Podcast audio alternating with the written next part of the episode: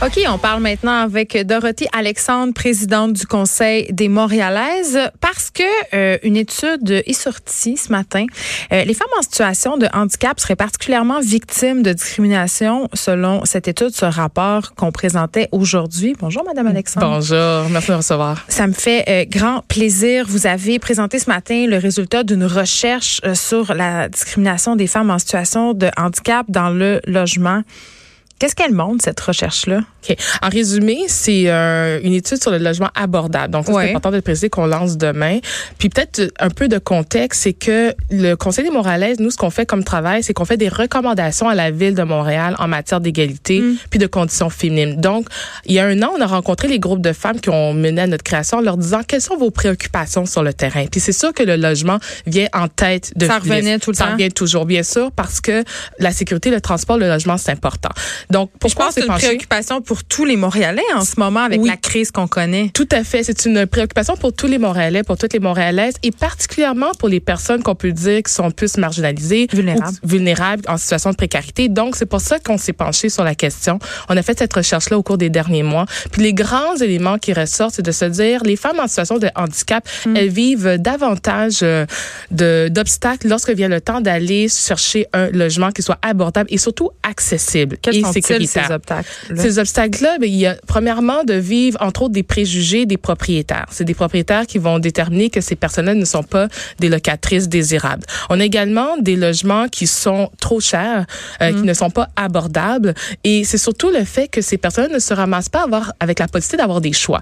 Nous, des personnes qu'on se dit comme ils acceptent le moins pire des trous entre autres. Puis c'est surtout des, des, des, appartements, on peut dire, qui ne sont pas accessibles et qui sont pas abordables. Donc, par exemple, quelqu'un qui est dit, euh, quand on parle de capacité, c'est-à-dire qu'on dit selon la norme sociale, une personne qui est, qui est capable de tout faire va avoir plus de facilité à dire, ben moi, je vais déménager dans tel quartier, dans tel quartier, dans tel quartier. Moi, j'ai une question euh, pour vous. Euh, est-ce que si une personne en situation de handicap se pointe et veut un logement, oui est-ce que le propriétaire est dans l'obligation d'adapter ce logement-là pour la personne? Il n'est pas dans l'obligation de le faire. Donc, il y a certaines normes qui régissent justement les nouvelles constructions. Puis c'est un peu ce qu'on demande à la ville, c'est de continuer d'augmenter, d'avoir un 30 de, de normes pour que ces personnes-là puissent avoir un nombre un nombre X mm. de loyers qui puissent être adaptés, mais il n'y a pas d'obligation d'adapter. Donc, c'est vraiment le principe aussi de l'accessibilité universelle, pardon, où on se rend compte que dans notre ville, les restaurants ne sont pas nécessairement accessibles, etc. Puis, puis même quand ils le sont, euh, des fois, c'est pas toujours optimal. On a déjà reçu euh, des personnes en situation de handicap qui nous disaient que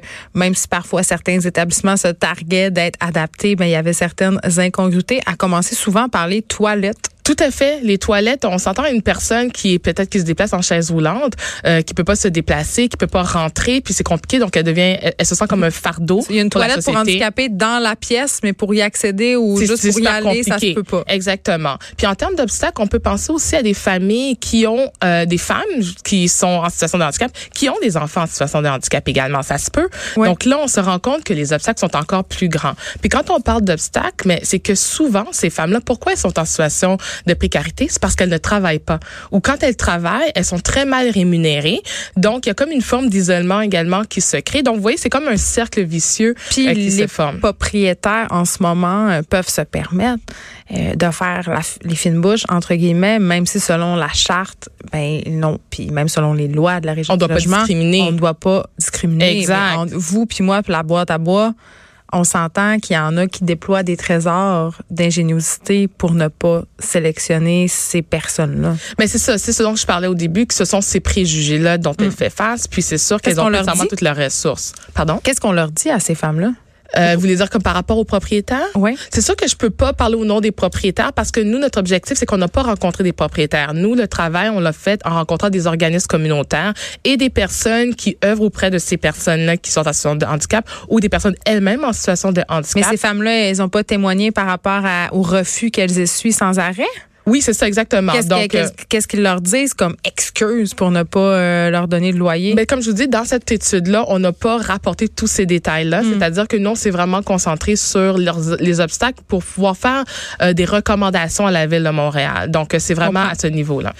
J'avais quand même la réflexion suivante en voyant ça se passer, en voyant ça passer ce matin. Pardon, je me disais, ok est-ce que vraiment on discrimine plus les femmes en situation de handicap? Parce que je me dis, toutes les personnes en situation de handicap sont discriminées de toute façon. Oui, c'est certain que ça, c'est une bonne question. Quand on parle d'une personne en situation de handicap, toutes les personnes sont discriminées. Par contre, nous, on s'est concentré sur les femmes parce que c'est le mandat du Conseil des Montréalaises, parce qu'on est mm. vraiment un organisme féministe de la ville de Montréal dont l'objectif est de faire de, ces recommandations-là. Puis parmi les recommandations qu'on qu'on fait, oui, parlons-en, il y en a 34 quand même. Il y en a 34, mais on va se limiter à cinq qui sont prioritaires.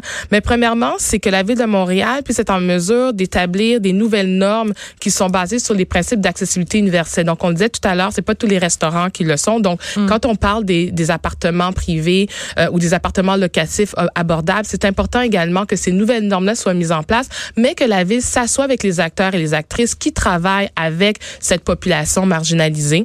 Euh, je parlais également du 30% tout à l'heure, c'est que les, les, que 30% des unités qui sont financées par le programme Accès Logis soient destinées à des personnes en situation de handicap. Là, les gens qui nous écoutent nous disent c'est quoi le programme Accès Logis? Ben. C'est c'est des projets, ça le dit par le nom, mais ce sont des, pro, des, des, c'est un programme qui permet soit des familles à des à, à, des ménages, à des personnes aînées ou à des personnes euh, qui sont en situation de handicap de pouvoir avoir un, un, logement qui soit soit permanent ou transitoire dans le cas des personnes en situation de handicap. Et c'est surtout bien sûr pour les personnes qui sont avec des revenus euh, plus faibles. On veut également que la ville s'assoie en initiant un projet pilote de guichet unique accessible. Où est-ce que les personnes en situation de handicap puissent avoir accès à l'information? Parce qu'on le sait le manque petites annonces. Genre une petite des petites annonces parce que puisqu'il n'y en a pas beaucoup les personnes qui sont en situation de handicap ne savent pas où aller pour frapper aux portes pour pouvoir accéder à mm. ces logements. Donc ce serait d'avoir tous ces toutes ces informations là entre autres euh, sous un même toit donc sur une plateforme qui permettrait à ces personnes-là de pouvoir accéder facilement euh, à où sont les logements, c'est quoi leur coût, c'est quoi, dans quel quartier ils sont, etc. Et quelle a été la réaction de l'administration Plante? Ben, Est-ce que ce sont on le lance officiellement demain midi. Aujourd'hui, c'est le ah. communiqué de presse. Donc, euh, je vous dirais que la réaction a été très positive parce que la coordonnatrice du conseil m'a écrit aujourd'hui en me disant que les élus nous vont nous rencontrer le 18 décembre pour qu'on leur présente. Euh, puis, je dois dire que depuis 15 ans qu'on existe au conseil, euh, nos avis sont vraiment très très écouté, très lu plutôt par euh, les élus qui, euh, qui portent une grande attention aux enjeux qu'on apporte. Madame Alexandre, je suis quand même curieuse de savoir, là, on s'est parlé de la situation des femmes euh, qui sont en situation de handicap par rapport à leur accès aux logements abordables. Mais j'imagine euh, qu'au Conseil des Montréalaises, euh, vous vous attardez à d'autres problématiques. Moi, je ne le connaissais pas, votre organisme, pour être parfaitement honnête. Sur quels enjeux vous travaillez majoritairement? On travaille sur euh, des enjeux qui sont sur trois actes. Puis c'est une question vraiment intéressante. Merci de la poser. Premier enjeu, c'est tout ce qui a trait à vivre à Montréal. Donc, la santé, la sécurité, tout ce qui a trait au transport, le logement. Quand on parle de sécurité, c'est les violences sexuelles, par exemple, dans les espaces publics. Euh, donc, des enjeux d'actualité D'actualité, tout à fait. Euh, deuxièmement, c'est gouverner Montréal. Donc, on a une préoccupation par rapport aux femmes élues. Donc, femmes élues, euh, quelle est la proportion des femmes? Comment est-ce qu'elles évoluent au sein? Parité, exactement. Mm-hmm. Puis, on a également le troisième volet qui est travailler pour la ville de Montréal. Donc, la ville est le plus grand employeur, bien sûr, dans la ville. 28 000 employés à peu près. Donc, quelle est la place des femmes également dans, dans la hiérarchie, euh, que ce soit dans les postes de direction, dans les postes également qui sont reconnus pour des, être des postes prioritairement pour les hommes, etc.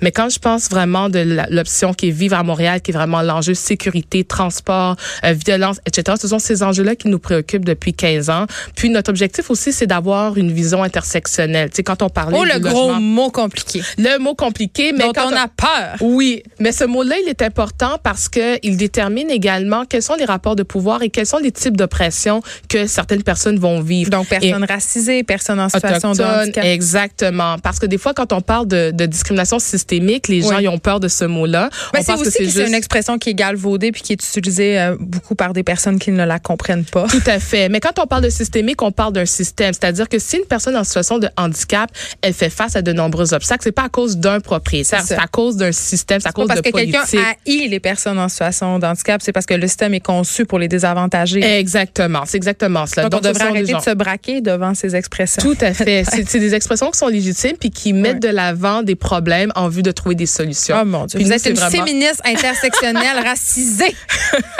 et, et, plus, une maman, une euh, épouse et tout et tout. J'ai envie de vous dire bravo.